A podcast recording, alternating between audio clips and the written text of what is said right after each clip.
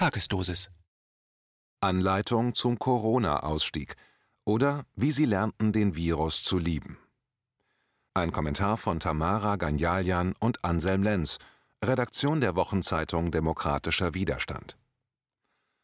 Gehen wir noch ein letztes Mal davon aus, dass die Regierung und ihre angeschlossenen Medienbetriebe nicht zutiefst boshaft sind und uns unter dem Stichwort Corona in die Diktatur führen wollen. Gehen wir noch einmal davon aus, dass sie nicht von globalen Oligarchen und Dr. Knows wie Bill Gates erpresst werden. Gehen wir noch dieses eine Mal davon aus, dass sich die Regierung und ihre Journalistendarsteller und Journalistendarstellerinnen einfach geirrt haben. Dass eins zum anderen kam, eine Panik ausbrach, und sie glaubten, ausgerechnet das totalitäre China imitieren zu müssen.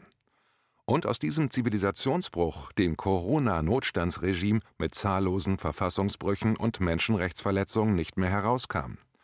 Dass sie in den Sturz der Unmündigkeitsmachung und Entwürdigung der Bevölkerung nur hineingestolpert sind. Gehen wir davon aus, noch ein einziges Mal, dass sie tatsächlich glaubten, in einem humanistischen Sinne zu handeln, und sich nach einigen Wochen in einer verfransten Situation wiederfanden. Einerseits die Faktenlage, die eindeutig ist. Corona ist nicht die spanische Grippe, nicht die Pest, kein Zombie-Virus. Corona ist nicht die Geißel der Menschheit. Corona ist nach wie vor eine vergleichsweise milde Grippeinfektwelle, wie Professorin Karin Mölling frühzeitig aussprach und tausende Mediziner und die besten Professoren des Fachgebiets weltweit bestätigen andererseits die selbsternannten Qualitätsmedien, die Panik schürten und damit bei Teilen der Bevölkerung auf eine Art sehnsüchtiger Resonanz stießen. Die Umfragewerte der Regierungspartei CDU gingen leicht in die Höhe, es schlug die Stunde des starken Mannes, der starken Frau an der Spitze. Eine nicht zu unterschätzende Zahl von Menschen lernte den Virus zu lieben. Sie lieben den Virus wie die Masken, die Faschisierung der Gesellschaft, die Schließung der Universitäten, Buchläden und Theater.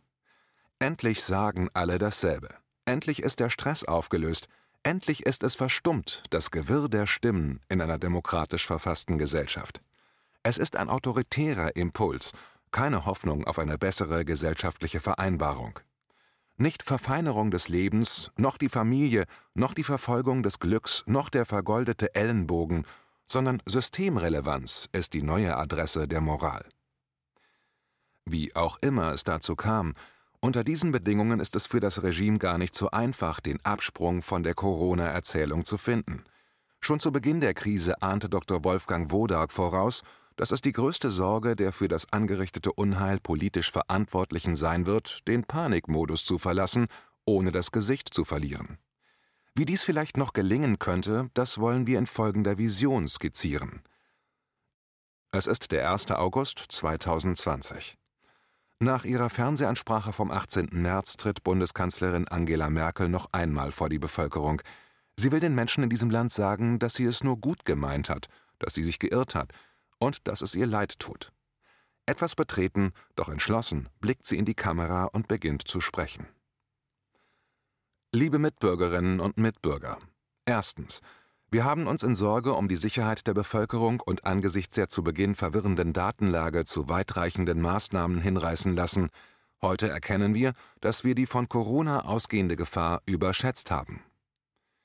Zweitens. Wir erkennen an, dass es noch eine andere wissenschaftliche Ansicht zum Virus gibt als die von Herrn Drosten und der Leitung des RKI vertretene.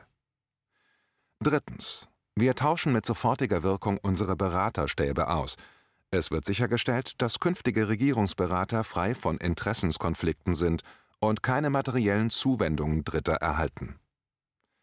Viertens. Wir erkennen an, dass jede gesellschaftliche Herausforderung aus einer Vielzahl miteinander verwobener Probleme und Interessen besteht. Deshalb werden wir vor künftigen schwerwiegenden, die Bevölkerung betreffenden politischen Entscheidungen eine Vielzahl an Experten unterschiedlicher Fachrichtungen einschließlich Soziologie und Psychologie, mit auch gegensätzlichen Positionen anhören. Fünftens. Wir wollen nur das Beste für die Gesundheit der Bevölkerung. Leider ist dadurch auch im Gesundheitswesen Schaden entstanden. Deshalb beenden wir den subventionierten Bettenleerstand in den Krankenhäusern und die Aufschiebung notwendiger Operationen. Sechstens. Wir anerkennen die von internationalen Studien mehrfach belegte Tatsache, dass Kinder kaum zur Verbreitung bestimmter Virenarten wie SARS-CoV-2 beitragen. Eine Schließung von Kindergärten, Schulen und Spielplätzen wird es deshalb nicht mehr geben. Siebtens. Wir rehabilitieren und entschuldigen uns bei allen Medizinern, Wissenschaftlerinnen, Juristen, Journalistinnen und allen anderen andersdenkenden Menschen, die in den vergangenen Monaten von ihrem Recht auf freie Meinungsäußerung Gebrauch machten und die Maßnahmen der Regierung kritisierten. Meinungsvielfalt ist ein Grundpfeiler der Demokratie. Wir werden auch über das Regierungsamt hinaus sehr gut bezahlt, auch um herbe Kritik auszuhalten. Uns auf der Regierungsinsel mangelt nichts, uns wird nichts mangeln, außer an Liebe vielleicht, aber dafür haben wir ja ein Privatleben. Achtens. Wir haben die Rolle und große Bedeutung der Massenmedien für Gesellschaft und soziales Gefüge erkannt. Deshalb werden wir die Verfasstheit und die Arbeitsweisen des öffentlich-rechtlichen Rundfunks grundlegend reformieren. Damit wird sichergestellt, dass der öffentlich-rechtliche Rundfunk seinem Auftrag einen Beitrag zur individuellen und öffentlichen Meinungsbildung zu leisten und so zu einem funktionierenden demokratischen Gemeinwesen beizutragen, in Zukunft auch tatsächlich gerecht werden kann. 9. Wir erkennen, dass der Schutz des Lebens ein hohes Gut ist. Wir erkennen auch, dass die Menschenwürde und die Freiheit eines jeden Menschen über das Ende seines eigenen Lebens selbst zu bestimmen hohe Güter sind. Wir vertrauen in die Selbstverantwortlichkeit der Menschen, für sich zu entscheiden, welchen Gesundheits- und Lebensrisiken sie sich selbst aussetzen möchten. Von Zwangsmaßnahmen wie der verordneten Isolation alter und kranker Menschen in Pflegeeinrichtungen sehen wir ab jetzt ab. Zehntens.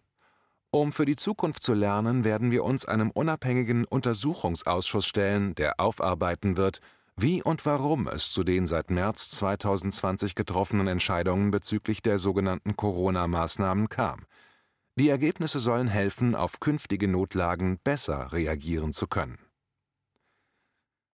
Mit dieser später als historisch bezeichneten Ansprache wird die Bundeskanzlerin zeigen, dass sie ein Mensch ist. Bei der nicht lange darauf erfolgten fairen und öffentlichen Gerichtsverhandlung wird ihr dies zugutekommen. Sie wird als insgesamt beliebte Kanzlerin in die Geschichte eingehen, die einige Male impulsiv handelte, aber, und das wird ihr zu einer tatsächlich historischen Größe gereichen, in der Lage war, noch gerade rechtzeitig einzulenken und die Errungenschaft eines ergebnisoffenen republikanischen Diskurses und die Demokratie schließlich doch verteidigte. Die Fähigkeit zu Öffnung, Ausgleich und Aufklärung wird ihr auch gegen jene helfen, die seit März 2020 allzu sehr lernten, den Virus zu lieben, denn deren Erlösungshoffnung, deren Lust an der Unterwerfung unter die Corona verliert den Status des Absoluten und wird rückangebunden an demokratische Verfahren. Menschen formulieren, welche Gesetzmäßigkeiten sie fürs Zusammenleben auf Basis der Verfassung möchten. Und dann wird darüber vorurteilsfrei informiert, ergebnisoffen debattiert und schließlich in freien, gleichen und geheimen Wahlen abgestimmt